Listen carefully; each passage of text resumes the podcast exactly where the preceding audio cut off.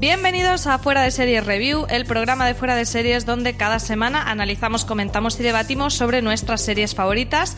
Esta semana analizaremos la novena temporada de Walking Dead, la parte B de la novena temporada, ya comentamos la primera parte en este, en este mismo podcast. Como sabéis, la serie de zombies original de AMC que en España podemos ver a través de Fox. Yo soy María Santonja y hoy me acompañan unos zombie maníacos para comentar el- los episodios. Tengo a Francis Arrabal, director de Fuera de Series. Nada, sigo aguantando viendo The Walking Dead, ¿eh? Tengo que decir que también es por tu culpa. Pero sigo viendo The Walking Dead contra todo pronóstico. Y alguna cabezada o miradas al móvil también ha- ha- has hecho. O, o más de una, o más de una. Sí, sí, sí, sí. Eh, he, he tirado mucho de portátil ¿eh? y de iPhone en esta temporada. El que sí que sigue la serie es Álvaro Nieva, redactor de Fuera de Series. ¿Qué tal, Álvaro? La sigo y con energías renovadas porque tras dos temporadas de mierda, como hemos comentado en otra ocasión, estoy bastante contento con Walking.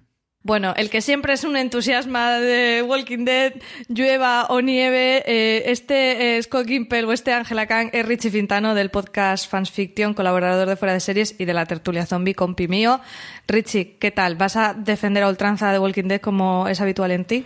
Paladín caminante me puedes llamar. Yo que pensaba que iba a venir aquí a, pegarme con Álvaro, pero como le veo con tanta energía, me tendré que pegar con Francis. ¿Vas a defender hoy Richie que Walking Dead es igual de buena que Juego de Tronos? Como en pasadas Como ocasiones. Un año guardándote esa, ¿eh, Francis?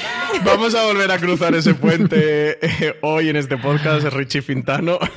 No, no, no, no. No voy a tirar Ese por ahí. puente lo destruyó Rick. Sí, ese puente Scott Gimple lo dinamitó. Bueno, hoy vamos a comentar, como os decía, la segunda parte de la temporada. Ah, iremos un poquito más para atrás eh, porque en esta novena temporada ha tenido una estructura un tanto peculiar con un par de saltos temporales, uno al principio de la temporada y otro en el episodio 6. Y el parón fue en el 8, pero algunas de esas tramas, digamos que ese arco narrativo eh, que, tenemos en esa segunda parte, empieza a arrancar en esos episodios 6 y 7, así que bueno, los mencionaremos. Y en cualquier caso, remitimos al podcast que, grabamos para comentar la parte A, que os lo enlazaremos también en las notas del programa. Esta nueva temporada, como comentábamos, con nueva showrunner, con Angela Kang, que Álvaro, por lo visto a ti sí que te ha convencido esa renovación de showrunner, ¿no? Ángela Khan, por favor, que le pongan un monumento en AMC, que le suban el sueldo y que pongan una plaquita con su nombre en la sala de guionistas, porque esta señora es la que ha conseguido resucitar The Walking Dead tras un tiempo mm, de gestión nefasta por parte de Scott M. Gimple, que ahora ha pasado a ser una especie de CEO de Walking Dead y va a estar como supervisando toda la franquicia, los spin-off y etcétera.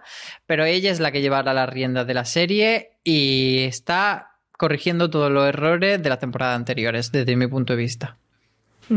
Ahora que mencionas el tema de los spin-offs y demás, hoy ha saltado noticia de nuevo spin-off de Walking Dead. Breaking news, Francis. Sí, eh, bueno, cuando estén escuchando fue ayer, ¿no? Nosotros a día de hoy que estamos grabando ha salido nada hace unos minutitos en este bucle temporal del podcasting.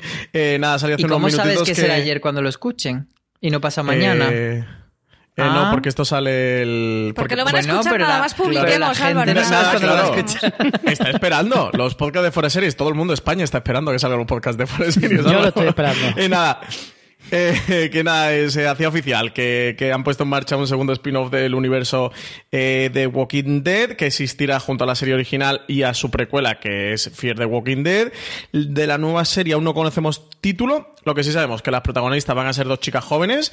Eh, una elección deliberada, explicaba Sarah Barnett, que es la presidenta del canal AMC, que afirmaba que personajes similares en las dos series que tienen ya en marcha habían calado en la audiencia y que querían seguir explorando esa vía. Sí que sabemos que la- esta nueva serie va a estar co-creada por Scott Gimple y por Matt Negrete, ejerciendo este último como showrunner, que la primera temporada va a tener 10 episodios, que va a empezar en producción este mismo verano y que se va a estrenar en 2020. Así que pronosticando más o menos, yo diría que sería el último trimestre de 2020, porque recordemos que el primer trimestre está ocupado por Fear the eh, perdón, por The Walking Dead, si no hace ningún cambio, al menos como está funcionando hasta ahora.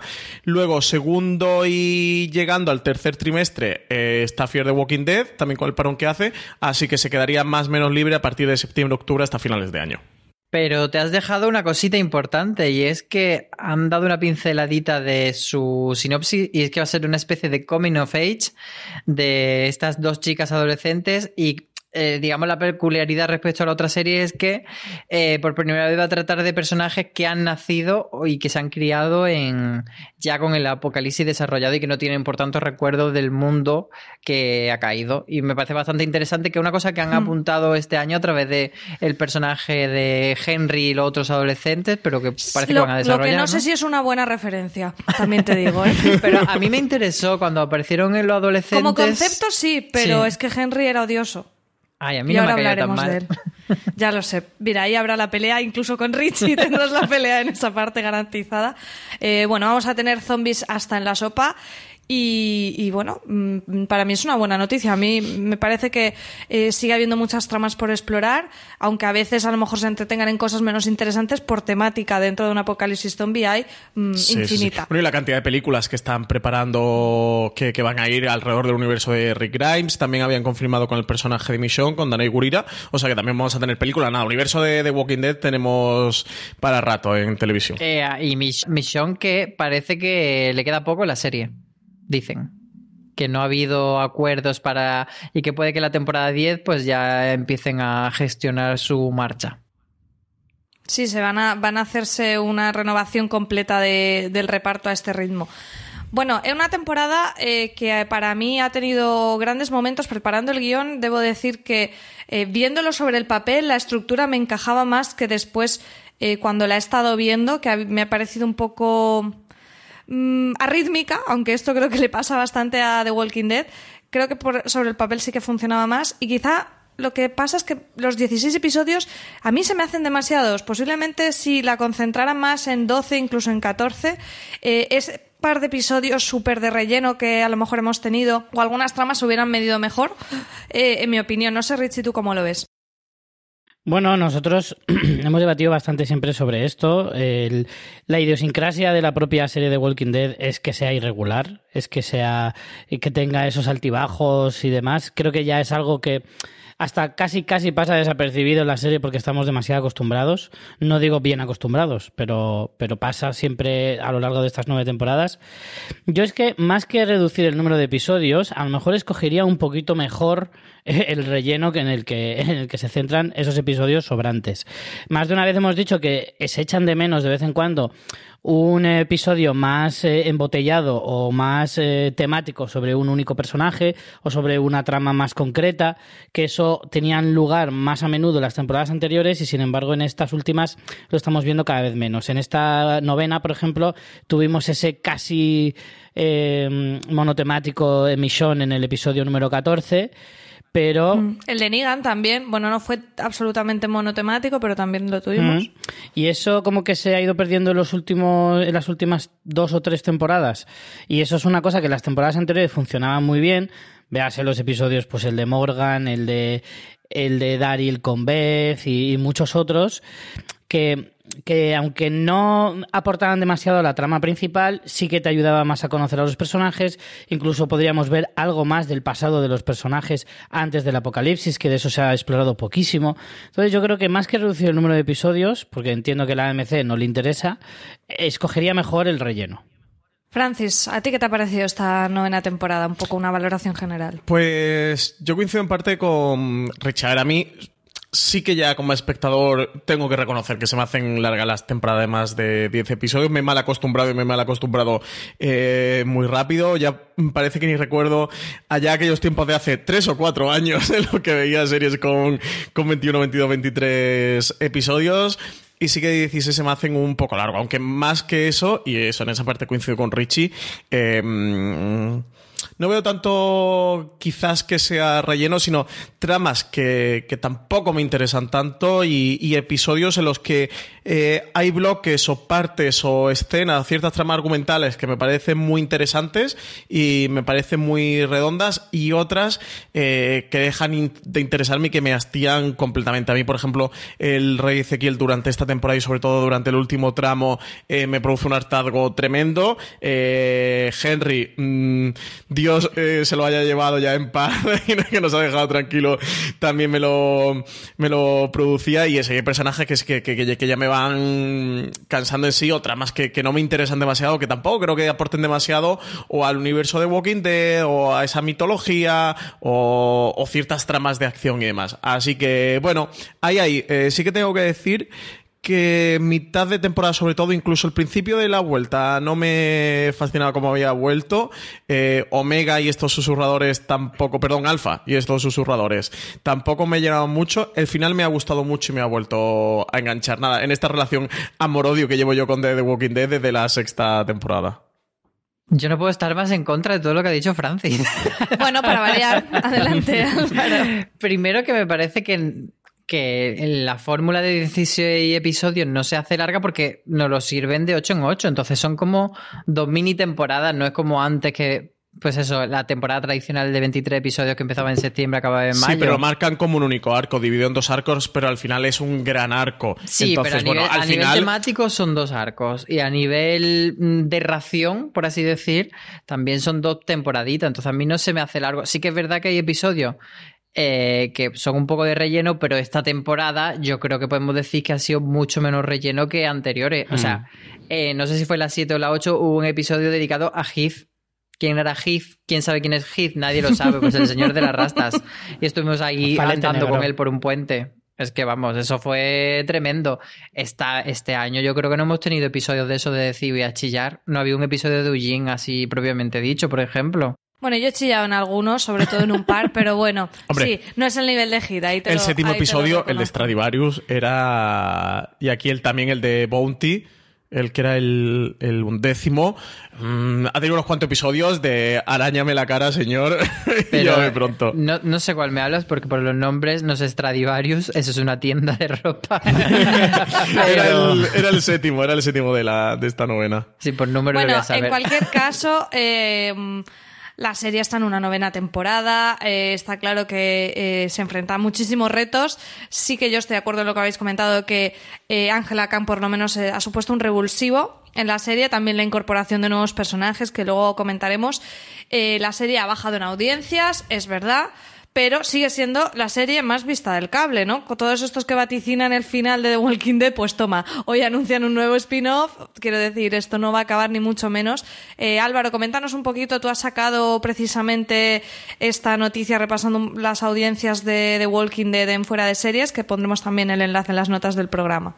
Sí, es que eh, es una noticia que un titular que muchos medios quieren dar cada, cada X tiempo de ese nuevo mínimo histórico de Walking Dead. En este caso, pues al final de temporada era la- el final de temporada menos visto de la historia de Walking Dead.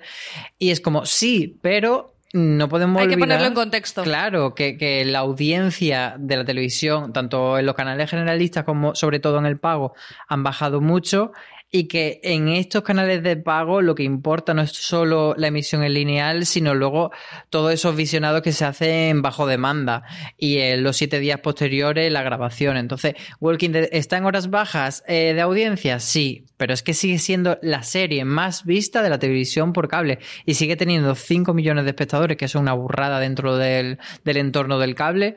O sea que mm, muerte de Walking Dead, eh, yo creo que ninguna. Y sobre todo porque es verdad que no solo yo estoy diciendo que sea que esté en mejor situación, sino yo creo que un poco una percepción general de que la gente está viendo que, que Walking Dead está en mejor forma que hace dos temporadas y que puede aguantar durante un tiempo.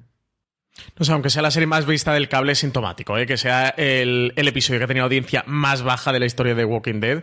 Eh, o sea, no podemos ignorarlo, ¿eh? No, aunque es- sea no, el no- mejor del cable. no el más bajo. Este ha sido el dato que han dado, el, el peor final de temporada en audiencia.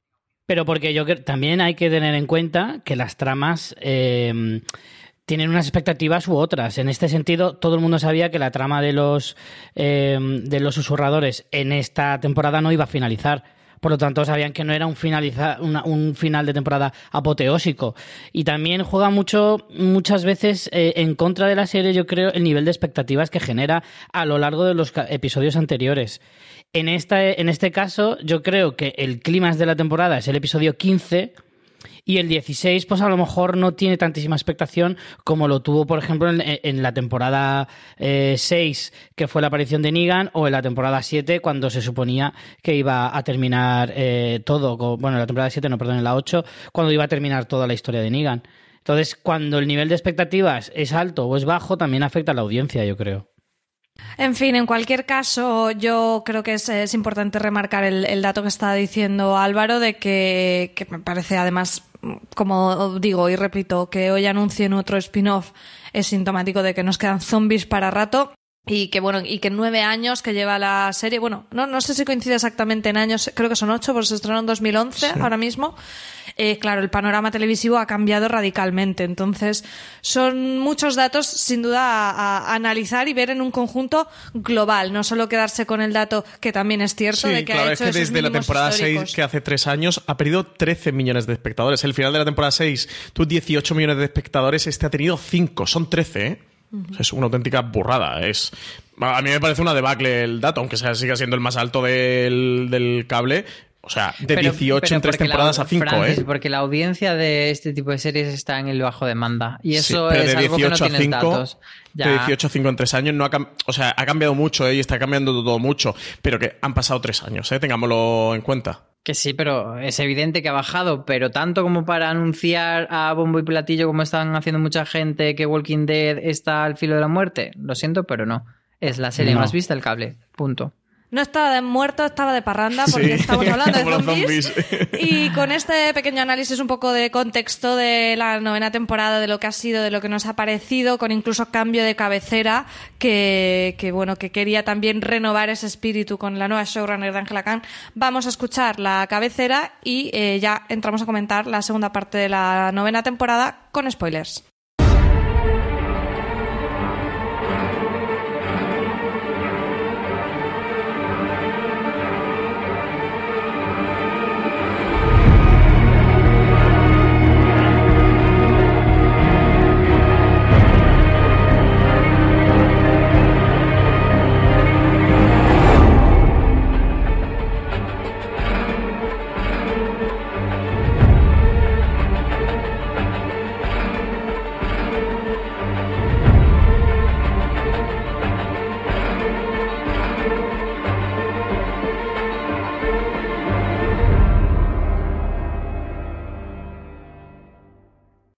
Ya estamos de vuelta, ya nos hemos ambientado con la música de la cabecera y bueno, eh, comentaba yo al principio que a mí me parece que esta temporada, aunque tenga la parte A y la parte B, me parece que está dividida un poco en, en tres bloques temáticos. El primer bloque con Rick intentando unir a las comunidades, el puente y demás, hasta, bueno, hasta que eso colapsa con las diferentes traiciones de Daryl, de Maggie, eh, que no se sostiene eh, la relación con los salvadores, los salvadores se da, van, Rick sale volando por los aires y demás.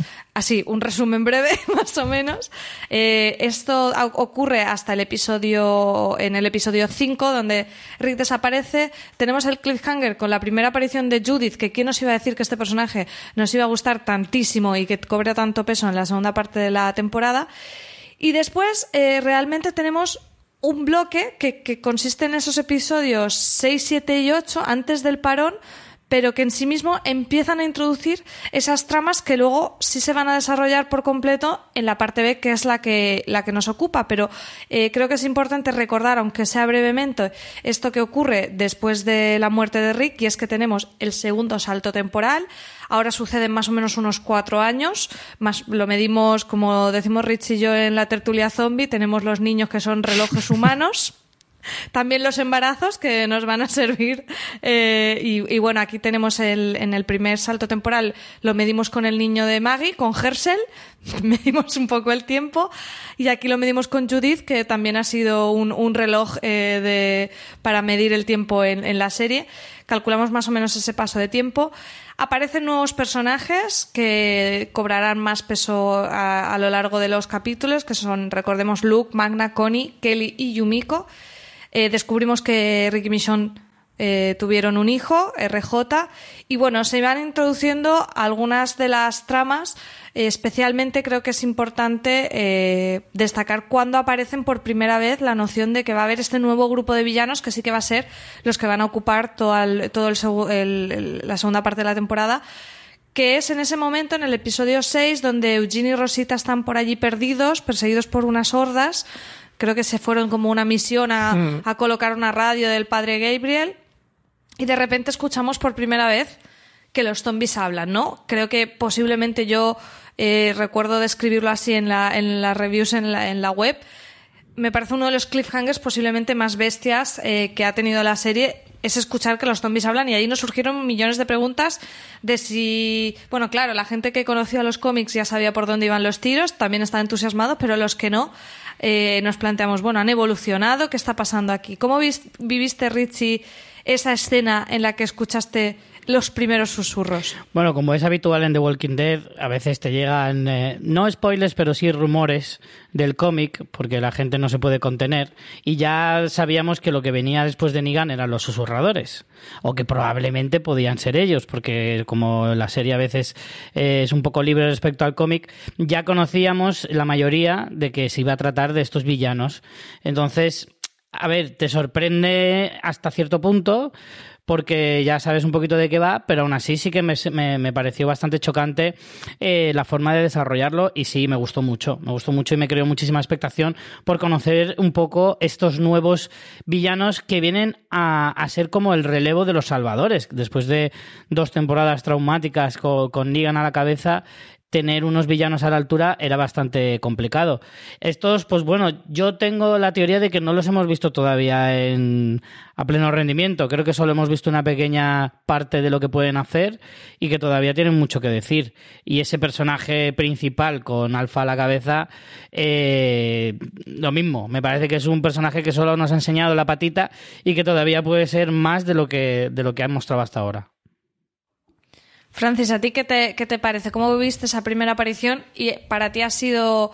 ¿Se han cumplido las expectativas? ¿O cuando los susurradores han quitado las caretas del juguetilandia te ha parecido decepcionante? Aquí tiene, Como a mí, por cierto, que ya lo voy mencionando. Aquí tiene este punto del que dice Richie, de que al final si, si sigues la actualidad de Walking Dead y sigues en el mundo de Walking Dead, es muy difícil no haberte spoileado, contaminado con esta información, sobre todo eso, nosotros que seguimos la actualidad tan, tan del día a día. Entonces, sí que es muy difícil y ya conocer a los susurradores y, sabes que, que- esto está dentro del universo de Walking Dead, que en cualquier momento te lo pueden introducir. Y un momento que vi la escena, eh, en, en esos cinco segundos hasta reaccionar, desde luego que me chocó, me impactó, me parece una escena muy bien llevada si no sabes nada del cómic. Genial, porque creo que es un momentazo de de repente plantearte. vale, Imagino lo primero que se plantea todo el mundo, al menos yo fui eh, lo que me planteé es de. Han evolucionado los zombies y han empezado a desarrollar un lenguaje que es brutal. O sea, como planteamiento, como cuestión, es una bestialidad.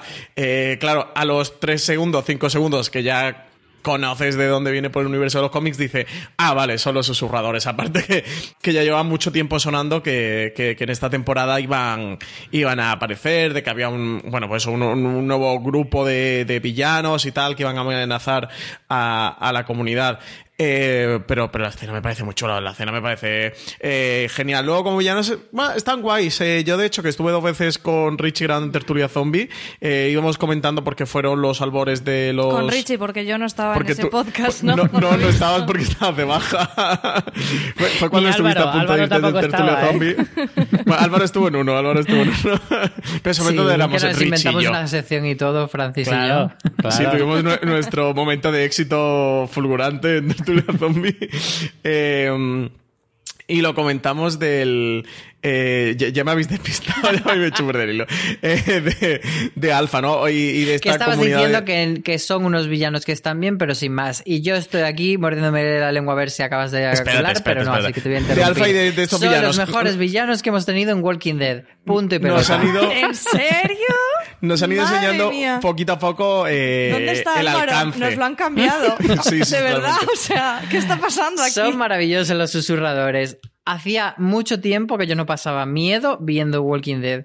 Y en ese episodio, no sé si es en el que ha, el que ha denostado Francia hace un momento, pero en este que están con el maizal y todo eso. Bueno, no, bueno, ese bueno. no es. No, no, no, no ese, ese ¿No? episodio está bien. Bueno, espérate, que estaba yo hablando de los susurradores, venga. Álvaro, no te adelantes. que eso, que nos han ido enseñando poquito a poco quiénes son y cómo son estos susurradores.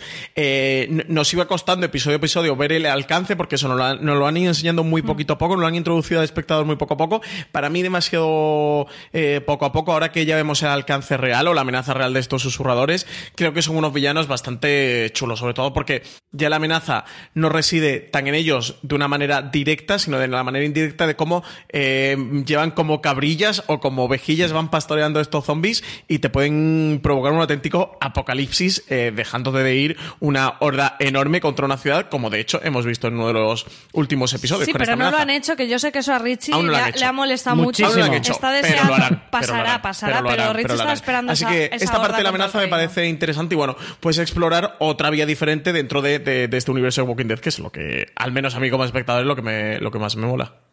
Richie, tú estabas esperando esa horda contra, contra el reino, ¿verdad? Hombre, tienes una pedazo de horda que te podría llenar tres festivales de, de- del Benicassim. ¿sabes? Y, y no los aprovechas, pero qué broma es esta. O sea, no, no, no. Me parece que, que ya está tardando. Y yo me esperaba que en el último episodio de la temporada viéramos, pues, como vimos una un eh, el reino, lo vimos arrasado emocionalmente, pero no físicamente. Y eso es lo que yo quería ver, ver cómo destrozaban un pueblo. Si no vamos a volver ahí nunca más, ¿qué más te da destrozarlo, hombre? Ya que Yo lo creo que no les queda No, pasta, ¿eh? además es que se ha visto destrozado en el último episodio, que se veían como las casas quemadas y Sí. tal, pero no nos han Sí. explicado Pero por la qué. han quemado por torpe. Porque no tenían es que pasta. encima lo han destrozado por pasta. ser torpe, por dejarte Se dejaron la, la plancha Claro, las galletas en el horno, pero-. Desde el principio de la temporada han ido apuntando que había una decadencia en el reino. De hecho, Henry se iba Hombre, a es que con el rey Alejandría Ezequiel- para mm, formarse Pues qué como mejor excusa herrero, para destrozarlo del todo con los zombies. Sí, sí, ya sabes que está en decadencia, pues ya lo revientas del todo. Bueno, pero tam- también es interesante ese concepto de mm, no todos los sitios mueren porque venga alguien a arrasarlos, porque venga un, un villano a arrasarlos, sino porque pues no están preparados, no tienen Hmm. los medios para que subsista un, un pueblo dentro de él. Claro, los recursos al final. A mí siempre cuando tratan el tema de gestión de recursos me encanta. Eh, bueno, retomando un poco esa aparición de los susurradores, tenemos esa- esas preguntas que nos hacíamos los espectadores de habrán evolucionado o no, se llegan a verbalizar en esa, en esa partida que, que se monta para rescatar a Eugene, en la que va Jesús y los demás. Eh, digo Jesús porque ya sabemos el final que le espera. Y, y llegan a plantear que pudiera ser eso. Y sí que es verdad, y Álvaro, estoy contigo, que posiblemente eh, hayamos tenido algunas de las escenas del- más llevadas al terror de la serie, especialmente en el episodio 8, en el del parón, que ahí tenemos eso, es un cliffhanger total de- del parón con la muerte de Jesús en el cementerio. Una muerte que yo sentí mucho y es que mm, no quieren que nadie gobierne Hilton, porque primero se cargan a Jesús, luego a Tara. Eh, aquí no hay manera de que, de que sienten un gobierno. Eh, ¿Qué te pareció esta muerte, esta muerte de Jesús, Álvaro? A mí me, me dio mucha pena porque, sobre todo porque el hecho de que esa relación con Aarón que estaba ahí floreciendo no la hayan desarrollado y, y era un personaje muy guay que era potencialmente muy guay pero que verdaderamente nunca lo hemos visto hacer cosas guays. O sea, Solo llevaba la entrada- gabardina guay, pero no hacía cosas molonas. Claro, tuvo, y tuvo una entrada muy chula, pero luego realmente a nivel de trama nunca ha tenido algo que diga, wow, Jesús. Y me parece que eso se lo han dejado por el camino. Aunque he de decir que en el, en el ranking de líderes de Egipto muertos, yo siento mucho más pena por Tara. Yo también. Luego hablaremos de ella, Yo pero también. me da mucha más pena. Yo me, a mí me dio más pena, me afectó más la, la de Jesús, porque yo creo que efectivamente Jesús ha sido siempre un personaje muy desaprovechado y Tara en realidad ha tenido muchas tramas muy interesantes. O sea, el arco de Tara, aunque da mucha pena que muera, está como más completito, está más, más, redondita toda la historia de Tara. ¿Todavía tenía más juegos? Sí, desde luego. Le podías dar muchos más arcos y, y aprovecharlo más. Pero yo creo que Jesús siempre se te va a quedar la sensación de decir, hostia, pero ¿por qué me la mata tan pronto si anda que no tenía recorrido este personaje todavía? Bueno, ah, volviendo al tema de los villanos, Richie, has hecho un ranking, eh, un top en fuera Hmm. de series con los villanos, los mejores villanos de Walking Dead, que también dejaremos en las notas del programa. No vamos a spoilear cómo está el top, pero sí que diremos que esta alfa queda bastante bien parada, demasiado, eh, en mi opinión. Yo creo, y, así lo comenté en alguna review, que, que me parece un poco difícil conectar con este, con este grupo y con esta gente que sigue eh, ciegamente a esta tía loca que además lo único que les ofrece es comer gusanos en el bosque. Tampoco es que sea muy atractivo, ¿sabes? Negan por lo menos te ofrecía un techo y una seguridad, pero eh, e- esta parte tan perturbada a mí me, me costó eh, conectar con, con ella y, y sí que me decepcionó un poco de lo que podían ser los susurradores en mi mente a, a lo que luego han sido.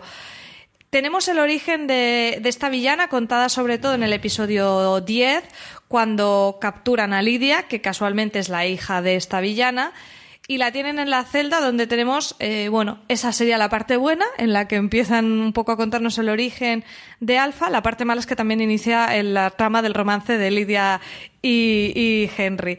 ¿Qué te pareció, Francis, eh, ese origen de Alfa? El, el origen de Alfa bien, eh, yo hay una cosa que estoy de acuerdo con Richie en el top que habéis mencionado, que creo que junto al gobernador y junto a Negan... Pero no spoiles. No spoileo, pero, pero no, yo no he dicho nada. Yo lo que te lo estaba diciendo, yo, yo no he dicho nada. Que junto al gobernador y junto a Negan eh, sean los tres personajes con, con mayor desarrollo, con mayor pozo, y eso que, que a Omega, la- eh, perdón, a Alpha, madre mía con Omega, eh, a Alpha la, la hemos visto media temporada solo, o sea, la hemos visto muy poco, nos tienen que enseñar mucho más. Pero creo que sí que en estos ocho episodios han conseguido eh, retratarnos una entidad de villano lo suficientemente importante como para que la podamos temer y también que tenga ese puntito eh, molón, pues como lo tenía Negan o como lo tenía el gobernador, y me refiero a eso, darle mucho contexto al personaje, darle su background, eh, darle cierta iconicidad al personaje, y con es- esa parte con Alpha sí que lo han conseguido. Creo que no es fácil, creo que a algunos mm, no sé ni si de la categoría de villanos, le llamaría más malotes que hemos visto a lo largo de Walking Dead, le han podido faltar. En Alpha lo tenemos y, y, eh, le pasa una cosa de Walking Dead como a las películas de, de Marvel o de superhéroes, de al final eh, son tan buenas o en parte son tan buenas como buenas sean sus villanos. Un The Walking Dead necesita un gran villano, ha sido siempre el motor de, de esta serie más allá de la supervivencia. Siempre ha sido eso incluso más que la supervivencia en enfrentarse al zombie es el, el mayor enemigo del, del hombre ha sido el propio hombre, así que necesitamos un gran villano para que la serie funcione. Creo que en Alpha lo tenemos y esa estética casi de Imperator furiosa que, que le han dado de, de Max Max. Como un oyente Fury de la tertulia zombie nos dijo que su mote podía ser eh, Imperator Mugrosa. Sí, me sí, total, total, lo compro. O sea, me, fascina Imperator Mugrosa, me fascina. Pero es que eso es, es muy el personaje de, de Mad Max Fury Road, el que interpreta a Charles Theron. Eh, así que nada, y Samantha Morton creo que está muy bien, ¿eh? Sí, o sea, le da una bien. mala leche al personaje eh, que te hace, te hace temblar, ¿eh? O sea, sí, sí que es terrorífico por demente. Ahí estoy totalmente de acuerdo en lo que dices de la iconicidad. Yo siempre eh, visualizo cuando un personaje es icónico es que te puedas disfrazar de él en carnaval o que se pueda hacer un Funko muy reconocible. Y en Alfa tenemos eso y creo que la serie al final no, no podemos olvidar que, que se trata de género y, y este tipo de cosas, de, de darle toques molones, eh, mm, a lo- los fans lo disfrutamos muchísimo. A mí igualmente me, me decepcionó un poco, pero bueno, mm, Richie, tú que hiciste ese top de villanos, creo que estás bastante a favor de Alfa, ¿verdad? Sí, estoy totalmente de acuerdo con lo que decís. Al final, un villano tiene que estar, a la- eh, o sea, una serie tiene que estar a la altura de su villano, eh, como decía Francis. Y también comparto la idea de que lo que mejor puede hacer un villano famoso o trascendente es que efectivamente sea icónico. Lo bueno que tenían precisamente otros villanos de, de la serie como pueda ser eh, el gobernador o Negan, que eran muy reconocibles, que siempre tenían un, un algo que les caracterizaba o que les distinguía del resto de personajes e incluso del resto de villanos. Y eso al final es lo que te cala, es lo que hace que pasados los años eh, puedas eh, identificarlos y recordarlos y que, por ejemplo, yo creo que Negan es uno de esos personajes que sobre todo en los últimos tiempos, incluso el que no ha visto la serie sabe quién es. Y eso es muy importante. Eso- También los eso es lo actores hacen muchísimo, ¿eh? porque Claro, tener a un claro, actor que te lo sostenga mm, es súper importante. Y en el caso de, de Jeffrey Dean Morgan o, o el que comentábamos de Samantha Morton, están a la altura de esos personajes. Ahí está. También el, el- el nombre que está detrás, desde luego, eh, hace más grande al personaje. Ujú. Álvaro, tú decías que habías pasado mucho miedo y creo que comentabas ya esa escena del, de- del maizal, cuando tenemos por primera vez el encuentro de estos villanos, donde ya vemos que son muchos más de los que Lidia había dicho en, en la celda, a las puertas de Hilltop y con esa escena terrible en la que dejan abandonado a un bebé. Y, y- y- y, bueno, mm, que, que te pone los pelos de punta, ¿no? En, creo recordar que hiciste tú la crítica de, de ese episodio, si no recuerdo mal, y hablabas de ese ser, sí. contraste de, de la gente eh, que, que vive lo más salvaje, ¿no? Como, como abandonar un bebé o, o el, o el seguir con la vida recogiendo una bombilla de un cine, ¿no? Claro, es que lo que yo creo que diferencia a Alpha del resto de villanos y por lo que me parece tan interesante es que hasta ahora todos los villanos que hemos tenido, o la mayoría, era gente que conseguía poder mm, normalmente por la fuerza en este nuevo, eh, en esta nueva situación mundial, en este, eh, este posapocalipsis, y lo que intentaba era acumular más recursos que nadie o ejercer la fuerza para estar en una posición dominante. Desde Negan, desde Gregory, desde el gobernador. Todo lo que intentaban era ser los líderes de una comunidad y sembrar el terror para así conseguirlo. Y lo interesante de, mm, de Alpha y de los susurradores es que tienen una perspectiva totalmente di- distinta y es decir, el mundo tal y como conocemos ha desaparecido. Entonces, en vez de aferrarnos a eso, vamos a buscar otra nueva forma de vivir en este mundo.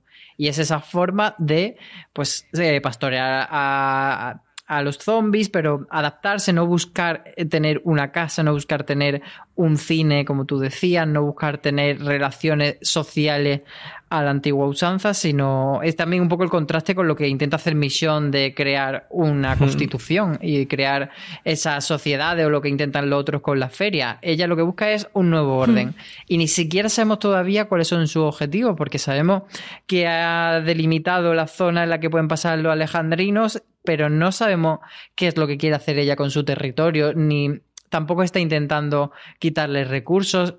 Es una, una villana que es muy interesante por eso. Y ese episodio es que me parece una carta de presentación chulísima de decir hasta un niño y también eh, lo dejamos y es muy guay como está contado con esos planos de Connie eh, que no podemos oír, que está hecho en subjetivo de ella. Posiblemente Me una de las mejores escenas, una de las escenas destacadas. Sí. Francis. Eh, es que esto que comenta Álvaro me parece muy interesante, lo que lo hilo con lo que decía antes de, de que mm, creo que las partes donde The Walking Dead consigue brillar más es cuando se mete en esta exploración eh, casi antropológica de ver cómo la humanidad ante una misma realidad responde de maneras diferentes. Y mientras que la comunidad de Alejandría eh, junto a Hilltop y el reino responden intentando hacer una constitución y reconstruir eh, la civilización humana que existía antes de este apocalipsis zombie, eh, lo que vemos del grupo de, de Alpha por contraposición es adaptarse a esa nueva realidad y no luchar contra ella, sino mimetizarse con ella. Y, y este es el punto guay. Aquí sí que reconozco que a lo mejor Scott Gimple iba con una mayor inercia de lo heredado y Angela Kang ha llegado con un aire renovador de, oye, vamos a volver a este The Walking Dead que fuimos y, y que era interesante, que era, vamos a explorar de cómo, de cómo responden diferentes comunidades ante una misma realidad. Y, y este punto es el que sin duda más he conseguido disfrutar de esta segunda parte de la novena temporada. A mí lo que me pasa es que efectivamente, como dice Álvaro, eh, no sabemos aún las intenciones de Alfa y a mí me cuesta mucho conectar con ella porque no lo entiendo. Entonces, eh, si esto me lo van a explicar después, guay, pero de momento mm, tengo cierto Pero, recelo. María, en, en ese último episodio, cuando está. mm, Bueno, primero, es que hay, hay momentos para conectar. Yo te voy a conectar con Alfa. Primero, eh, No sé ese si eso es de- bueno o malo, Sí, yo iba a decir lo mismo. ese momento de debilidad cuando está ahí súper tocada mm, porque ha perdido a su hija y tal, y viene ahí un random y dice. Tacatá, y se lo carga. Sí, eso lo, Maravilloso. eso- sí, eso lo entiendo. Eso, o sea, ese Y tipo de impulsos los entiendo, pero no entiendo, por ejemplo, por qué ataca a esta gente. Es un poco villano de mente, ¿no? Yo la veo casi como el Joker, ¿no? En el universo Batman. Eh, Claro, pues a mí actúa así eso con ese ella- impulso ella de mente. un poco. No sé, a mí me Contra lo que está luchando todo el momento es contra la debilidad. Y en lo que le dice todo el rato a su hija, eres débil, eres débil. Yo creo que de hecho la única debilidad de ella misma es su hija y por eso la deja mm, en ese mundo mejor que es Hilton y es Alejandría. Mm. Pero ella todo lo que intenta luchar es contra lo que le hace débil a ella y al grupo. Hombre, y también un poco el contraste, como comentabas, de las comunidades, ¿no? Realmente en toda la temporada eh, 9 lo que se ha explorado es las comunidades, cómo se unen, cómo construyen esta nueva sociedad, mm, ya con este salto temporal y que ha pasado tanto tiempo desde el apocalipsis. Y esto es como el contraste más absoluto, es la, la vida salvaje al 100%. Eh, por ahí veo muy interesante el análisis, pero necesito ver más para tener un veredicto. Hablabas de la, el, que posiblemente la hija de Alfa sea su mayor debilidad.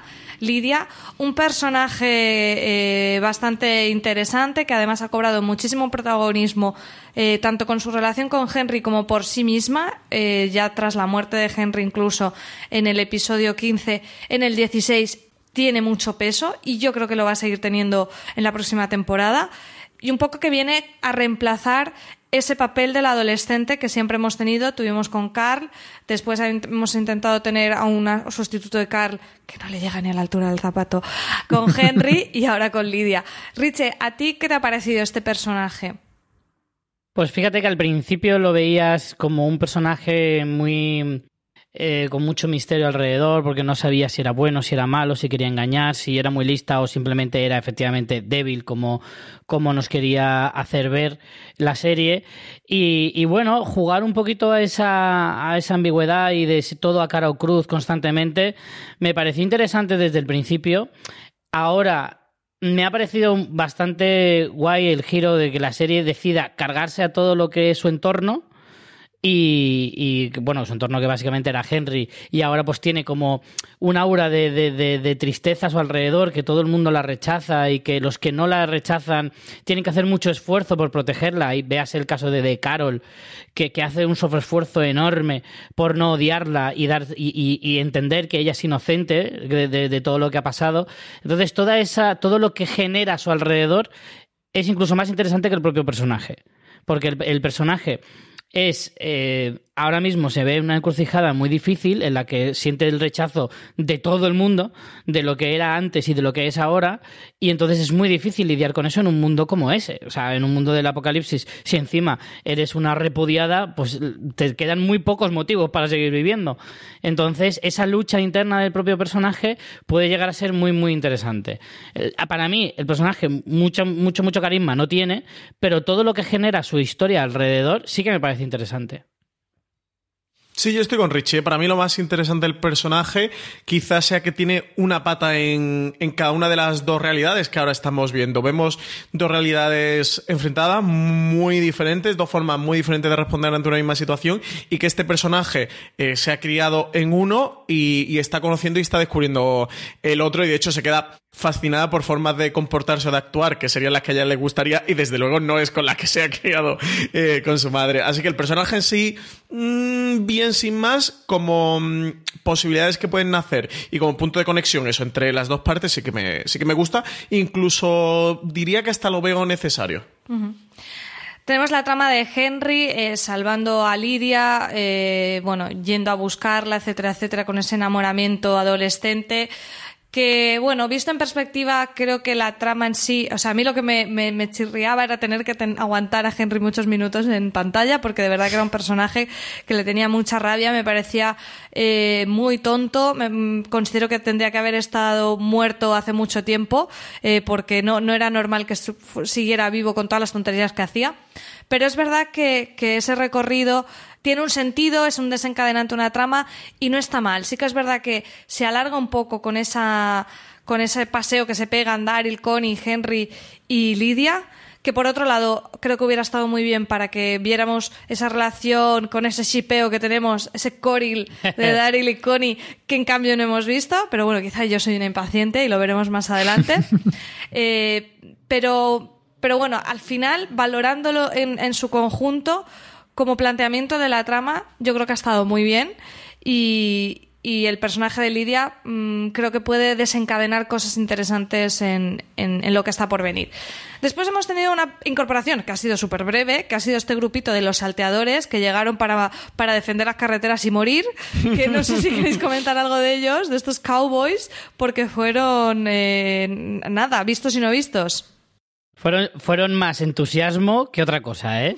Porque vi- vinieron muy bien metidos en su papel, eh, auténticos vaqueros. De hecho, la serie a mí me gustó como el chiste interno que hizo la propia serie que les ponía música de western Sí, en, sí, en sí. sus escenas. Me pareció, me pareció genial. Y, Son un y, poco bueno, Robinho, ¿no? Llegaron, eh, triunfaron y se fueron. Sí, además es que ha sido un poco absurdo. y Además, el líder a mí me sonaba mogollón la cara, probablemente lo haya visto en otra serie, pero me sonaba incluso con el sombrero de cowboy y no sabía si lo había visto en Fear the Walking Dead, en otro sitio. Sí, yo fue y lo primero que pensé por el personaje de Fear the Walking Dead, pero rápidamente fue como, no, no, no, no. Pero a ver si han cruzado otro personaje y, y no lo habían dicho, pero no. Es un poco extraño, ¿eh? Lo de esta gente, eso, que los pobres que aquí aparecieron para Creo que es un rápido. poquito el guiño en el cómic de Check han salido porque no el personaje más reconocible que tenían se lo han cargado. Sí, o sea casi que no momento creo fan, que- ¿no? Para lo- a, Sí, los yo- yo lectores del que sí. cómic. Pues que han estado esca- escasos tres episodios, ¿eh? Sí, pero fue interesante ese girito que hicieron porque tenemos a los susurradores apretándole las tuercas y que de repente eh, con esto se echen hacia atrás y digan vamos a intentar el diálogo antes de cargárnoslo. Entonces, bueno, es como un juego de contrastes. Mm, totalmente. Después, o- otra de las grandes protagonistas de la serie es sin duda Michonne. A mí siempre me faltan escenas con Michonne. Y en esta temporada, pues como suele pasar en las series corales, pues tenemos tramos en los que está más o menos desaparecida. Por suerte, en, el, en todo el final de temporada ha cobrado el protagonismo que merece nuestra heroína de la katana. En la primera parte vimos que ella quería hacer esta, la redacción de las leyes. A mí se me quedó un poquito cojo porque me parecía una parte interesante, eh, además retomando un poco ese pasado de que ella era abogada, que pase- parece que se nos ha olvidado, y ya en este salto temporal vemos que efectivamente lo consiguió, Alejandría funciona con un consejo votado, el padre Gabriel es el que eh, está como encargado... El girito, eh, plot twist. Claro, como Acabáramos, pre- presidente del consejo, que esto es una cosa maravillosa. Y ella ejerce el, el- el rol de, de protectora de la ciudad, es la jefa de seguridad, y por una de estas perversiones de, del- de la normativa, como ella puede eh, mm, boicote- boicotear, ¿no? Boicotear Vetar. es lo que, exacto, vetar eh, las decisiones del Consejo por motivos de seguridad, acaba boicoteando en este caso sí casi todos los movimientos que estos quieren hacer. Me pareció un tema eh, muy interesante que se exploró. eh, la Control parte policial, política, ¿eh? Sí, sí, sí, sí, es muy interesante eso. efectivamente, eh, heredando ese papel. Pero luego lo que más me encanta, lo que ya sí que me gustó muchísimo es cómo te dan esa explicación de ese trauma de misión en el que para mí es el mejor episodio de esta temporada. Mm, es verdad que eh, la recta final ha sido muy buena. En general, el 14, el 15 y el 16 han sido muy buenos, pero a mí eh, el 14 me, tocó especialmente la patata con este trauma de misión que le viene de una traición terrible de una persona conocida de su vida pasada con el miedo de la pérdida de Judith y, adoctrinando niños para ser kamikazes y ella ac- acabando asesinando niños. O sea, todo mm, terrible, pero me parece que condensado, muy bien contado y que te explican un- el trauma de una manera que lo puedes entender, ¿no? Porque dices, para que esta mujer esté así, con todo lo que ha vivido ya, ¿qué es lo que le ha pasado para que llegue a este punto? Tiene que ser muy fuerte. Y en este caso a mí no me decepcionó, Richie. ¿Tú cómo lo viste, este episodio 14? A mí me parece alucinante, y esto sí que lo voy a poner en valor a la serie. Eh, voy a poner dos cosas en valor a la serie. La primera, que después de nueve temporadas y tantísimos episodios, todavía sea capaz de encontrar situaciones tan extremas eh, de- del ser humano en el apocalipsis cuando no es nada fácil. Y encontrarnos con una mujer embarazada que se ve absolutamente obligada a masacrar a un grupo de niños totalmente enfermizos y con la con la con el cerebro lavado me parece absolutamente brillante. Y la segunda que quiero poner en valor es que no nos hace perdideces y todo lo que nos siembra luego lo recoge ¿eh? porque lo de las cicatrices en X que llevábamos episodios y episodios y episodios diciendo, pero eso de dónde sale, pero eso por qué nos lo nos sueltan así pildoritas si no sabemos de dónde viene. Al final las resuelven. Y eso, ojo, no lo hacen Ya- todas las series. Y además con una realización fantástica de estas escenas, ¿eh? que decías, con la Sí. masacre, con esa historia en dos tiempos. Yo es que sí, cuando lo pienso me parece el mejor episodio. Álvaro, decías. No, que es verdad esto de que no hace perdideces como dice Richie, pero también es verdad que eh, está en el otro lado de la balanza. A veces eh, exprime todo lo que siembra y, y, no deja nada al misterio ni nada. Eh, todo lo, lo, exprime. Pero yo estoy contigo, María, en que este episodio. Me gustó quizás más el 15, pero el, el 14 me parece un episodio muy, muy, muy chulo. Y es de esos episodios de decir, sí, me, la temporada. Me reconcilio, 9 con, la, está, me reconcilio sí. con la serie totalmente. A mí también me, gustó más el 15, pero el 14 deja de nuevo, porque es que The Walking Dead tiene muchísimos fallos, pero es que también hay que de vez en cuando, eh, joder, ensalzar las cosas buenas que tiene. Y es Para verdad. eso está Me encanta Richie. Y para eh, eh, en, aquí, momen- joder. en- en momento Scott Gimple haciendo un panel en la Comic Con para los fans de The Walking Dead. Es verdad que a veces tenemos nuestros momenticos, pero es que la serie es que está tan guapa.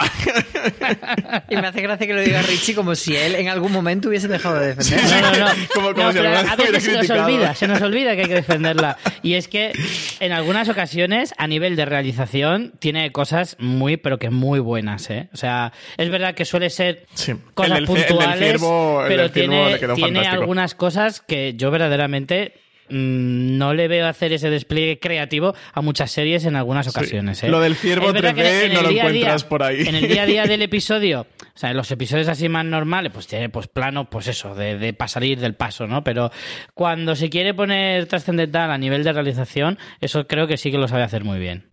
Álvaro, me hacía gestos raros como que no era verdad. Richie, Richie ha omitido lo del no, ciervo. Mi- porque, mis a ver, del de ciervo. realización está justita, de vez en cuando tiene una idea chula visual, pero bueno. Hombre, no tiene No presupuesto idea- de Juego de Tronos, ¿eh? También hay que tener eso en cuenta.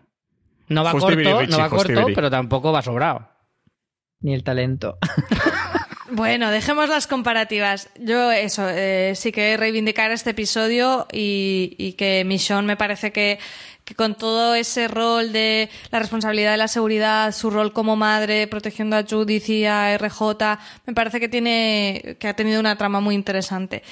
Eh, como también tiene eh, esa relación con Negan, ¿no? Que es el otro personaje que teníamos ahí, que han pasado los años, que lo hemos tenido en una celda, que nos iban poniendo pildoritas con diferentes escenas para que nos acordáramos que está ahí. Eh, y, bueno, con, con quien tiene las principales tramas Negan es, eh, por un lado, con Michonne, que hablábamos, que es como, parece que tenga que ser Michonne la que le dé el perdón definitivo y hasta que Michonne no lo haga, no lo hará el resto, eh, lo cual es bastante lógico y ha habido bastante acercamiento. Con Gabriel también lo ha tenido, con sus maravillosas eh, mm, meteduras de pata tradicionales, como dejar la puerta abierta. Y con Judith, no sé qué os ha parecido y cómo veis el personaje de Negan ahora mismo, que ha tenido incluso la oportunidad de, de- de tener una escapatoria, se escapó, pero regresó, ¿no? En ese episodio que comentábamos antes, en el episodio 9, que no, no es que sea exclusivo de Negan, pero que le dedica bastante tiempo.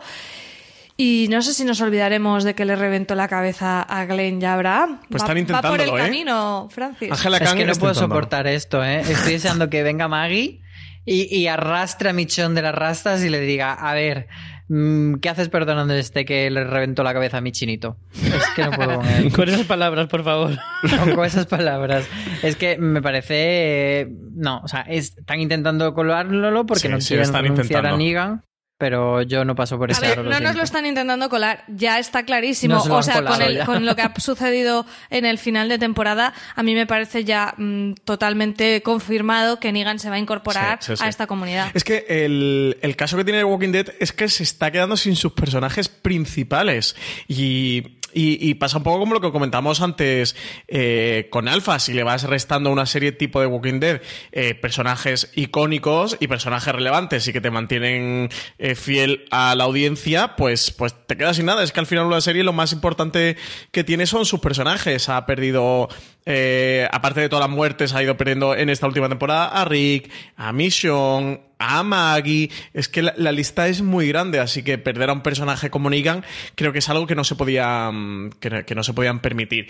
Y, y que sí, y que van a reintegrar. Y aquí es que luego también tenemos spoiler de cómics y cosas que vamos a emitir en este, en este programa. Pero vaya, Pero es que es tan Daryl y Carol, es que no te hace falta Negan. Mm, Creo que a The encima Walking Dead le hace falta. Que se supone que va a volver, es que la, Al final es una serie muy de coral, no se ha notado nada. O sea, se ha notado para bien. No sé, yo creo creo que un The Walking Dead no, no, se puede permitir a estas alturas perder a un, a un Negan. El personaje está muy bien, eh, tiene eh, eh, no una mancha, tiene, tiene, la camiseta. Está bien como villano, no como personaje del grupo. Es que de verdad me indigna. Es que a mí, a mí me indigna también, porque me han, me han hecho generarme en mí mismo, dentro de mí, un, un conflicto mm, bestial.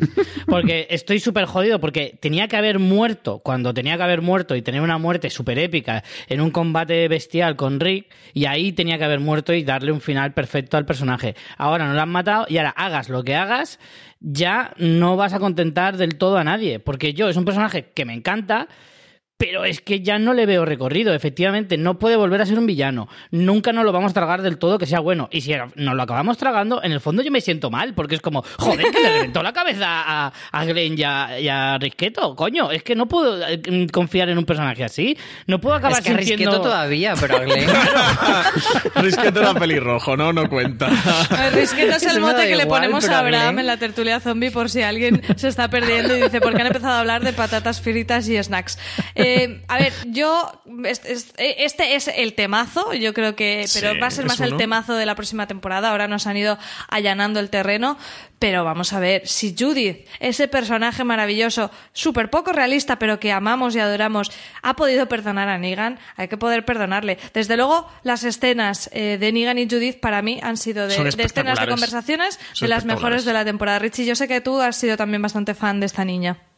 Hombre, claro, son la pareja genial. O sea, muchas veces hemos visto en The Walking Dead esas buddy movies eh, así momentáneas en las que de repente se juntan dos improbables compañeros de viaje y, te salen algunas cosas geniales. Esta sería una maravillosa pareja de viaje que nos encantaría ver mm, rondando por ahí, perdidos en mitad del bosque, a ver cómo sobreviven. Sería genial, porque es verdad que te dan el, contraste de un Negan que no puede ser excesivamente cruel con ella, como le gusta ser con, el cura Legañas, por ejemplo, pero, mm, pero al mismo tiempo tiene como cierta cierto cariño o cierto instinto de protección hacia ella.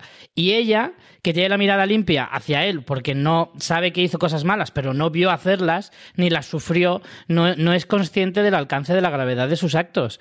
Entonces pretende seguir la doctrina de su padre y de su hermano, que es aquí mundo feliz y happy flower y el apocalipsis no, no miro para otro lado, pero, pero de alguna manera también está esa parte de personajes, ¿verdad? Que es poco creíble, pero que en el fondo mola mucho, de una niña que, que parece que tenga el cerebro de una, de una mujer más mayor. Pero que todo, todo eso mezclado en una coctelera, pues te sale algo súper chulo.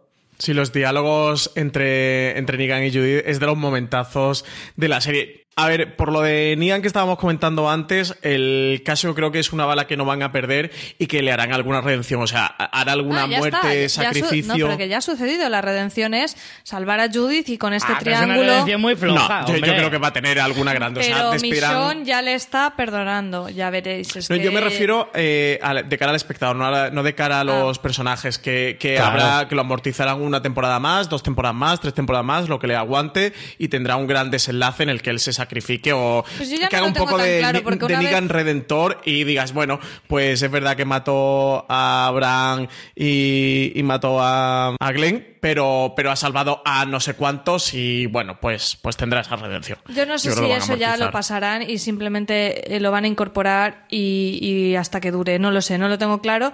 En cualquier caso, con esa escena final eh, en la nieve salvando a Judith y a Perro, no nos olvidemos, eh, ese camino está construido. Y tengo que decir que para lo difícil que era, creo que lo han hecho bastante bien. ¿eh? o sea, para lo difícil que era el papelón de mm, aquí tenemos al gran villano, que cómo cuelas, que lo incorporas, algo que yo eh, veía totalmente impensable al final de la, de la temporada anterior creo que han ido haciendo precisamente con Judith esa relación de una manera muy creíble, muy poquito a poco, encima con esos saltos temporales que te dan como el tiempo de entender que eso pueda ir sucediendo y, a, mí me, me, ha, me, ha, medio convencido al final. ya quién se acuerda de Glenn, por favor. Lo que pasa es que han jugado muy sucio porque te lo hacen con Judith, que es la nena pequeñita, la hija de Rick, que es como, ¿cómo no te vas a enternecer? O sea, que, que Angela Kang habéis jugado ahí muy sucio con el espectador. Y Yo no lo compro Ya, Álvaro nada. me está poniendo caras, pero bueno. veremos, veremos en qué queda Negan. Más relaciones. Desde el principio de la temporada vimos que Carol y Ezequiel estaban juntos. Como digo yo, aquí las relaciones amorosas las ponen en un, en- ponen papelitos en un bombo de lotería y las van sacando. Eh, una relación que ha durado esta temporada porque finaliza como el reino se rompe y también esta, esta relación en lo que explicábamos que es un poco pues esa ilusión por, por una sociedad maravillosa y fantástica en la que hacemos ferias y la comunidad se une en esa feria que al final luego es el gran detonante, que ya lo sabíamos todos, aunque no hubiéramos leído el cómic, tanto feria para arriba y feria para abajo, sabíamos que en la feria se iba a liar parda. Y así fue con lo que llamamos la boda roja de The Walking Dead, que no paramos de escucharlo durante esos días, un montón de veces, que además Álvaro tú escribiste sobre, sobre ello en, en The Walking Dead diciendo que lo habían hecho muy bien, en tu opinión, la boda roja. Sí, además yo creo que le podemos llamar la boda roja tanto por el hecho de que fuese un episodio muy potente y que hubiese muerte, etcétera, tanto como por copiar la fórmula que durante muchos años ha tenido Juego de Tronos de no vamos a hacer en el último episodio el petardazo final, sino en el penúltimo para tener luego un episodio más en el que explorar cómo van a ser las consecuencias de ese petardazo y un poco recolocar las, las piezas, que es lo que ha hecho este último episodio, que en cierto modo ha sido un poco anticlimático porque no ha sido ese episodio épico final de temporada que es lo que acostumbraba hacer Walking Dead tanto al final de media temporada como al final de temporada. A mí me parece un episodio chulísimo porque construye muy bien todas las conexiones emocionales, por el timing, porque todo el rato tú sabes que va a pasar algo muy gordo en esa feria, vas viendo cómo se infiltra Alfa. Incluso yo esperaba que fuese algo más sanguinario en el sentido de como en el ataque que hubo en Alejandría de los lobos, que era como muy violento, pero ha sido de otra manera y me parece que está muy bien construido y me parece un episodio genial de los que en Walking Dead no veíamos desde hacía mucho, mucho tiempo. Richie, aplaudiste cuando viste la cabeza de Henry y lloraste cuando viste la de Tara.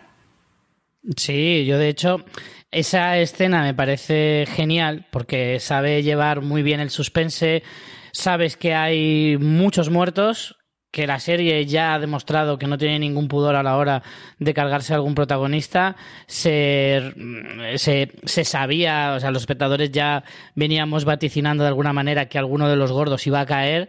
Y está muy bien llevado como te van mostrando personajes al principio muy random, que te dan un poquito igual y que poco a poco van cobrando un poquito más de protagonismo hasta llegar a, las- a los tres últimos, que creo que son los más traumáticos, que empezando por Enid, que es un personaje que no es de los principales, pero que yo creo que el público en general le tiene bastante cariño. Eh, es un personaje fácil de matar porque en realidad hace mucho impacto, pero tampoco es tan doloroso como los principales. No fastidias Luego- ninguna trama en realidad con Enid porque estaba ahí muy secundaria ya. Exacto. Pero fíjate que Enid le han dado el suficiente protagonismo esta temporada para que no doliese. Para eso, para matarla. verdad que ha sido pero que es un personaje bastante ¿no? Su, trama no, no Sí. afecta. Claro. Por ejemplo, la de Tara sí que dices, ostras, Gilto podía haber hecho mucho más. mm, se te queda un poco. O sea, la de Enid a mí me parece mm, chapó. La de Henry, por supuesto. Richie, sigue. Eh, Claro, luego está el más traumático que es Tara y luego Henry que no por traumático pero sí por chocante, por lo que significa y lo que representa.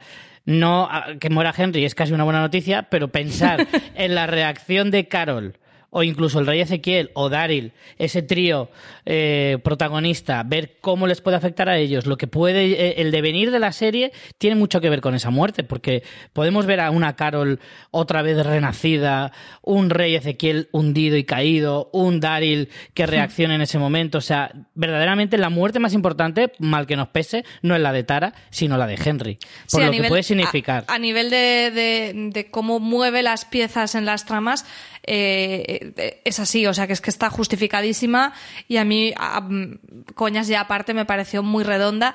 Eh, incluso me emocionó, pese a toda la rabia que le tengo al personaje, casi suelto una lagrimita, sobre todo por ver la reacción de Carol y además con, esa, con ese gesto de Daryl diciendo, mírame a mí, no mires.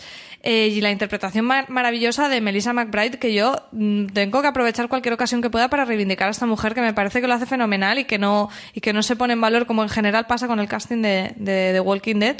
Y, y sí, bueno, eh, que podemos comentar un poco también ahora, aprovechando el tema de Carol, que es un personaje que ha estado un poco desaparecido y que esperemos que ahora con el, con este, con este revulsivo que ha supuesto la, el final del cuento, como ella mismo dice, ¿no? Con el reino caído, con su ruptura con Ezequiel, con su hijo adoptivo muerto, eh, que Carol nos vamos a encontrar en la próxima temporada.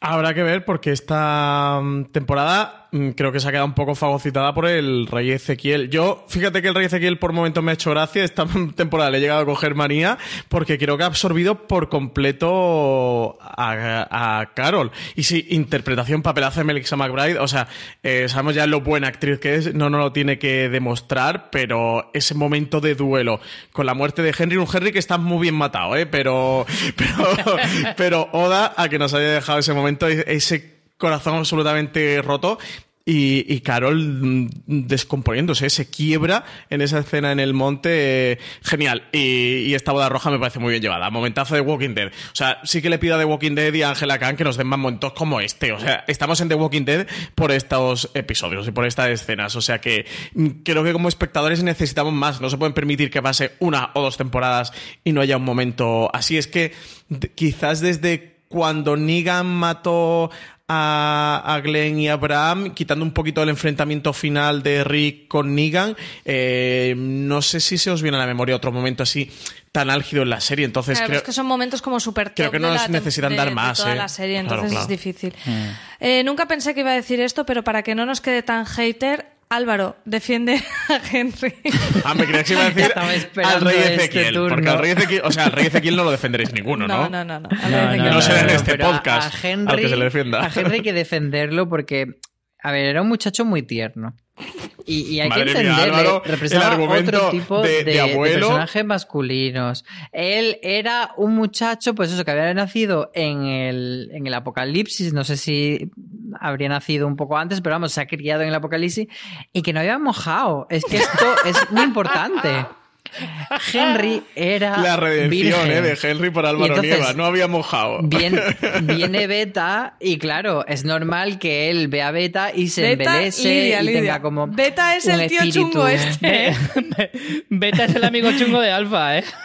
Y- y- ah, no, no es Beta. Lidia. entonces Lidia, no Lidia. es- Lidia no es nada, no es, No. no es ninguna letra. Bueno, pues Lidia pues será no la tiene J, lugar en el alfabeto. Lidia y es normal que quiera tener eso. Y, De hecho, quería también, con Enid, apa- pero Enid no le hizo caso, que se le rompió el corazoncito. Claro, es que encima, encima eso, y la querían emparejar con la fea de las gafas al pobre. pero, pero más allá de, de sus impulsos sexuales, también él representa la bondad, tanto para, para Carol. Carol ha tenido una época muy oscuras y Henry era la luz y era esta etapa de dejarse el pelo largo y de decir vamos a vivir en plan hippie y por eso ahora también muy interesante porque yo pensaba que Carol iba de repente a volverse otra vez esa Carol que nos gustaba sanguinaria, pero de repente no, está como perdida porque ya no sabe qué más hacer, qué más sufrir. Y, y, no sé, yo creo que el arco de Henry estaba muy bien llevado, sí que es verdad que era un adolescente insoportable, pero tenía sus razones para serlo. Y, y puedo entender todas las cosas que ha hecho, aunque en esos momentos diga, joder, ya está este niño otra vez intentando follarse a la susurradora, pero...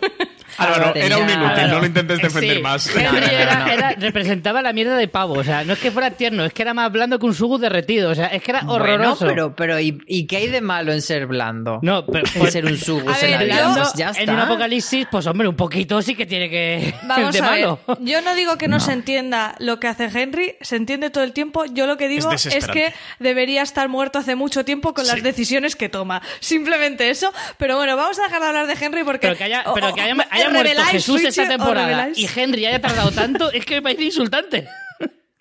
Bueno, había dejado la, la última palabra a Álvaro para que no nos quedara tan hater, pero no me dejáis. No puede ser eso. Así que, es que, bueno. hombre, es que el argumento ese de abuelillo de Álvaro, de que este muchacho nació en el apocalipsis y es, y es muy bondadoso, pues, pues no, no lo Pues compramos. sí, o sea, esto es de Walking un Dead. ¿sabes? Es una serie de ficción un donde hay chiquillo zombies. apañado y ya está.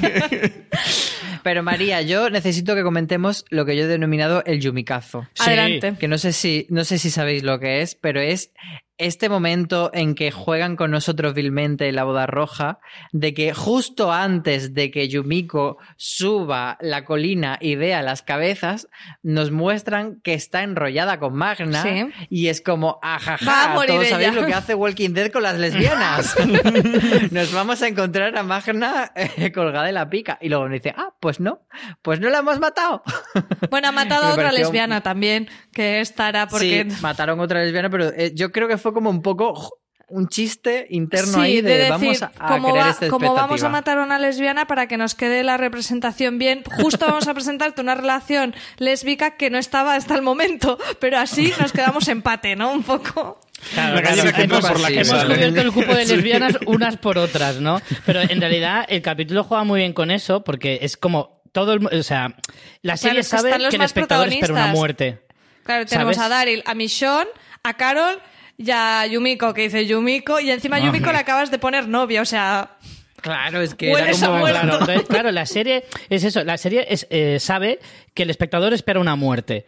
Entonces saben, eh, juega muy bien con eso de decir, voy a ponerte delante de, de la carita muchos personajes muy potencialmente matables, ¿vale? Para que tú dudes durante todo el episodio Todo esto es y luego supercruel, ¿eh? el cuando lo que no me, no me cargo a uno, me cargo a diez y tres de los diez son muy gordos. Eso a mí me parece que está súper bien llevado.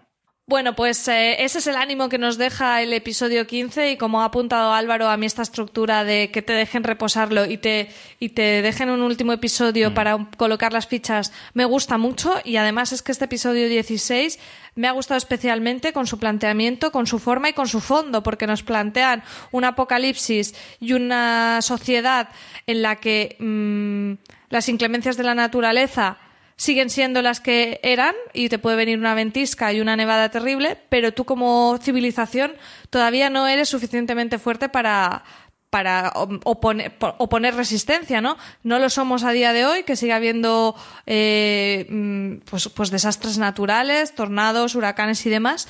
Eh, me, me gusta cómo, cómo la han retratado aquí como una, una tormenta, como dice su propio título, puede ser incluso causa de muerte. Aquí el grupo se plantea que si no se mueven eh, de, bueno, porque abandonan el reino por los otros motivos que ya hemos ido comentando y se mueven a- en camino a Alejandría, paran en el santuario, pero saben que si se quedan allí pueden morir. Y a mí esa trama me parece muy interesante, me gustaría que la exploraran más. Y aquí siempre pienso, ¿veis cómo os quedan cosas por, por tratar del tema de, de cómo la civilización tiene que volver a florecer en, este, en esta situación precaria? Y después que visualmente es una pasada, o sea, eh, zombies congelados a los que se les corta la cabeza y caen mil pedazos de cristal, zombies debajo de la nieve como rezagados hasta que oyen algún ruido, visualmente es maravilloso. Es muy chulo. Eh, yo compro total. eh. Le han salido como muchas críticas también co- como por intentar parecerse a Juego de Tronos y al Winter is Coming y tal, eh, que me parece un poco tontería. O sea, me refiero, es demasiado evidente o fácil. Hay de hecho un Juego juego... de Tronos tiene la exclusiva del invierno, no te jodes. Claro, claro, de que haya un invierno en un escenario, ¿sabes? En el Sí, planeta pero es Tierra. no deja de ser curioso que haya sido justo la semana de que Bueno, Juego de pero no Tronos van a con su dejar de hacerlo, no van a decir. El invierno de Walking Oye, se estrena la última pero, temporada de Juego de bueno. Tronos, no vamos a meter esta trama, parece una tontería. De hecho, eh, nosotros, eh, María y yo tenemos un juego de mesa que es el Dead of Winter, que es un juego de mesa de zombies que pasa en un en el, en el invierno con una nevada, que además Richito ha jugado. eh, y es justo Sí. esta temática, es un apocalipsis zombie tipo de Walking Dead y es- se llama Dead of Winter. Es en, en un invierno pleno. A mí me parece que, que visualmente aporta mucho a la serie. Es seguir explorando algo. Echo de menos, de hecho, ahora que lo hemos visto, que no lo hayan hecho antes, eh, que no haya habido una nevada de, de este tipo. Sí que hemos ido viendo cómo evolucionan estaciones, pero no algo así como tan muy potente. estable siempre el tiempo, sí, ¿no? Pero bueno, se nota. Sí, siempre es prima. Es que allí hace mucho calor, es que es Atlanta y esa zona, allí es calor de narices. Sí, pero sí que me gusta, ¿eh? Y bueno, luego también nos da, al final tienen ya, que además, eh, Richie, también hiciste tú otro top en The Walking Dead de los mejores zombies. Eh, En The Walking Dead, he dicho, otro top de fuera de series sobre los zombies de The Walking Dead. ¿Y, y qué Y te no pasa, María? teníamos- en la colección no teníamos Ah. eh, zombies congelados. No, exactamente. ¿Es la y- primera vez? Y es una forma de seguir explorando otros tipos de, de zombies. Y esta A vez ver, zombies ese momento congelados, sí muy caminantes blancos, ¿eh? Sí, el momento muy está el caminante zombie blanco. cami- mm, congelado y Pero le es dan que, el espadazo y se deshace. Claro, pero es que es, es lo que es. O sea, al final, no tienes otra. A mí me parece chulo y bueno, pues seguir eso explorando, pues ahora vamos a ver zombies congelados y for- Bueno, diferentes formas de matarlo. si van a durar muchísimo este invierno o qué. Realmente yo creo que no, que va a ser cosa de un episodio, le sale muy ¿Tú caro. crees solo que le va a quedar en este episodio? Sí, porque además Sí, al porque- final vemos a sí. Alfa en un bosque que, que está ya verdecito todo. Sí. Pero yo, yo sobreentendí, no sé vosotros cómo lo habéis entendido, pero que es que estaban en, en- en sitios muy diferentes. No que Ah, pues haya pasado No, invierno. pero se supone ser. que los susurradores han vuelto de una Claro, es que especie dice de, algo de se han ido regresado. durante el invierno para no pasarlo mal y acaban de regresar y en el propio episodio lo muestra explícitamente que, que la nieve se empieza a deshacer como que están al final del invierno ya.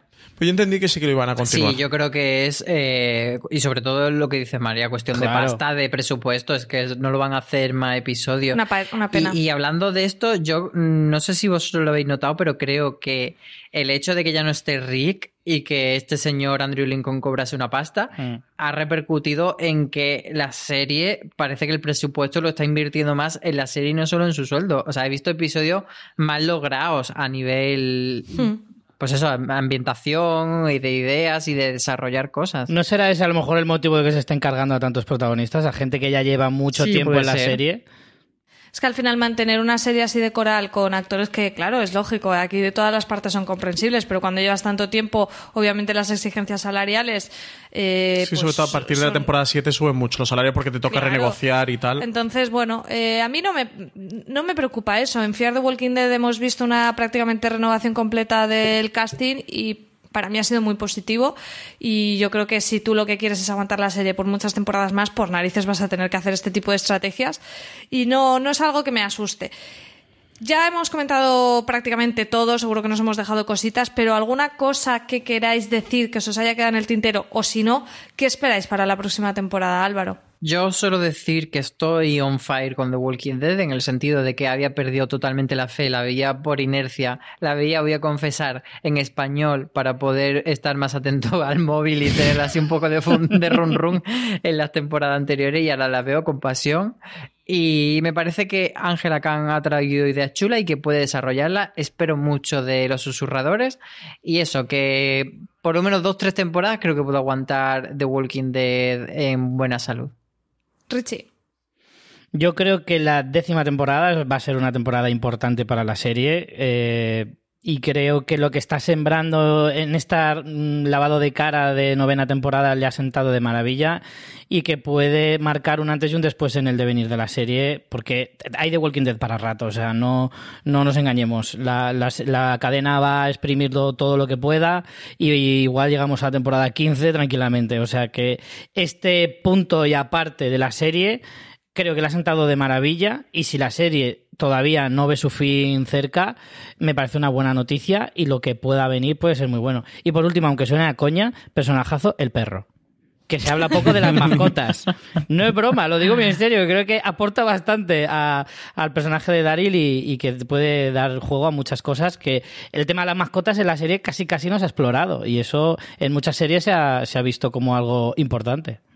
Ganaría más puntos si fueran gatos. Francis, valoración. Eh, creo que fue Greg Nicotero, hilo de lo que estaba diciendo Richie, que dijo una vez en una entrevista que, que él veía The Walking Dead durante 20 o 25 temporadas o algo así, ¿no? Pues creo que fue Nicotero quien lo dijo, o sea que... Que a 25 años haciendo la tertulia, María, flipa. ¡Socorro! Eh, yo creo que, que ha sido una temporada bastante errática, un tanto irregular, eh, pero que ha terminado en, en todo lo alto, que esa boda roja de The Walking Dead le ha venido fantástico, que en el final ha acabado bien, que no ha dejado momentos muy chulos. Yo la escena del maizal me, me pareció espectacular y terrorífica, o sea, ahí coincido con Álvaro de eh, formas de The Walking Dead de, de- de darte miedo, o sea, la, decisión creativa de coger a una persona que es sorda y meterla en un maizal en el que ha perdido el sentido auditivo y el sentido de la vista, porque, porque no- te puedes orientar, no puedes ver, en cualquier punto te puede salir un zombie y, cómo vienen al rescate me pareció chulísima y eso, la escena eh, final este de, esta boda roja de, de Walking Dead me parece fantástico. Nada, está en buena salud, a ver qué tal el, arranca la décima temporada. Yo desde luego me he vuelto a reconciliar y veo la serie eh, atentamente y, y con interés de a ver cómo nos sorprenden. A ver cómo continúa la décima, estaremos aquí para contarlo. Esperemos que no 25 temporadas, ¿eh? Sí, iba a decir, esperemos que no 25, pero aún así estoy con vosotros. Eh, yo he tenido momentos un poco de, de- de- de rabia con la serie, con Henry, con momentos de relleno, pero los últimos tres episodios me han parecido fantásticos, de hecho, de lo mejor de las últimas temporadas, no solo de esta última temporada. Y creo que resumo mi estado de ánimo con la serie de una manera muy fácil y es que hoy es lunes y he pensado, mierda, y no hay Walking Dead. Y hacía mucho que eso no me pasaba, ¿eh? Hacía mucho que eso no me Y mira, pasaba. Richie, qué alegría les da a Richie. Estar ahí mismo Wow. va a dormir Me voy a mucho do- mejor. Me voy a dormir hoy, vamos, vamos, con una sonrisa en la cara. Bueno, Richie, eh, para que eh, no duermas tan dulcemente, piensa en la trama del rey Ezequiel y el cine. eh. Pues era una trama muy guay. Madre la mía, verdad. qué torro. María, yo, una cosa que me he dejado en el tintero de qué esperamos de la próxima temporada, una palabra, Maggie. Mm. Creo que en eso hay consenso. Sí, sí, sí, ojalá de que vuelva Maggie. recuperemos a Maggie, Necesitamos a y Maggie. a Carol y a ver, a ver si volvemos a Carol saber algo. En la temporada 10, Carol of Duty, total. Yo también me apunto a eso, ¿eh?